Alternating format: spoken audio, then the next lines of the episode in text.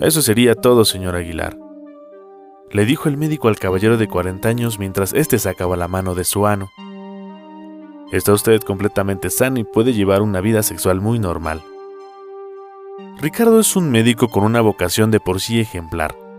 Hijo de un campesino y de una costurera de una pequeña comunidad, se convirtió en doctor.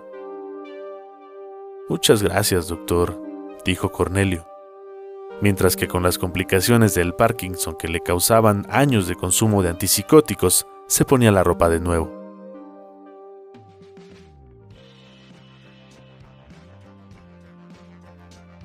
Al salir de la clínica y con rumbo a casa, Cornelio comenzó a correr como si se encontrara en un maratón.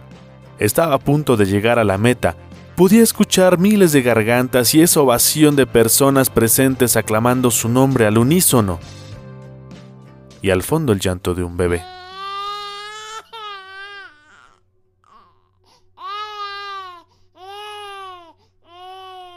El claxon de un automóvil Renault color negro con placas de otro estado y una calcomanía de ACDC lo detuvo. Escuchó insultos y maldiciones por parte de la conductora y él solo bajó la cabeza.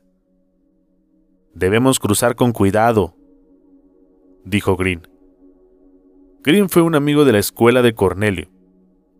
Le ayudaba con sus tareas de historia y era hijo de una madre soltera.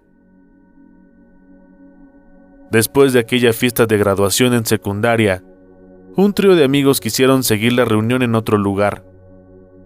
El automóvil Cavalier color tinto, año 1990, en una curva precipitada a más de 120 kilómetros por hora volcó, despojando de la vida a Green.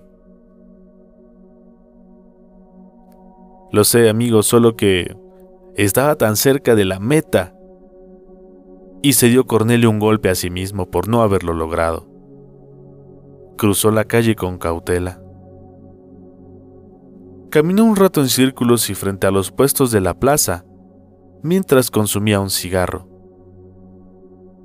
Una vez caída la noche, miró a las estrellas y unas luces lo cegaron.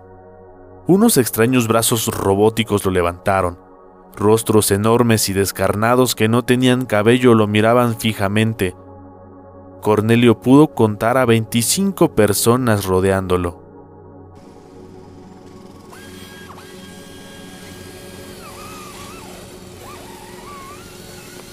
Con un artefacto color plata, rotativo y con navajas de diamante, se disponían a partir en dos a Cornelio.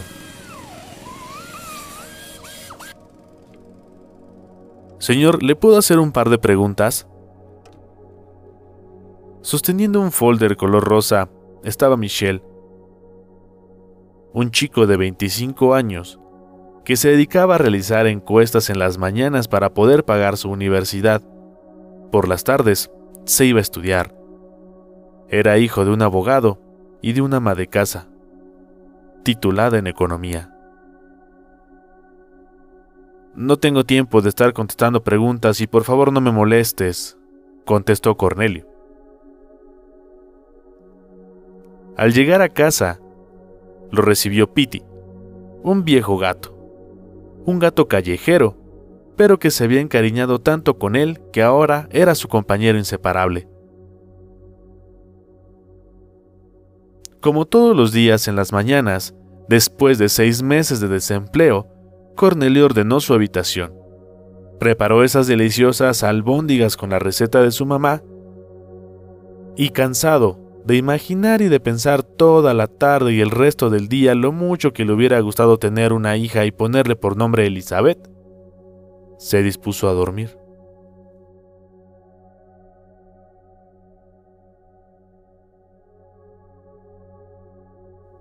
Una caja de pastillas completamente llena. Muñecos de tela pintados en diversos colores y con aspecto siniestro, más juguetes, recetas médicas, unos tenis de corredor. Y diversas revistas. Formaban parte de la averiguación previa 86-2020.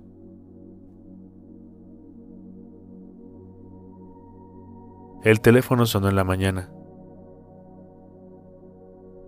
Señor Samuel Aguilar. Encontramos a su hermano. Favor de presentarse en la delegación para el reconocimiento. Samuel tomó una prótesis médica para poder caminar, las llaves de un Cavalier color vino tinto año 1996 y una caja de píldoras. Y se dispuso a ir a la delegación.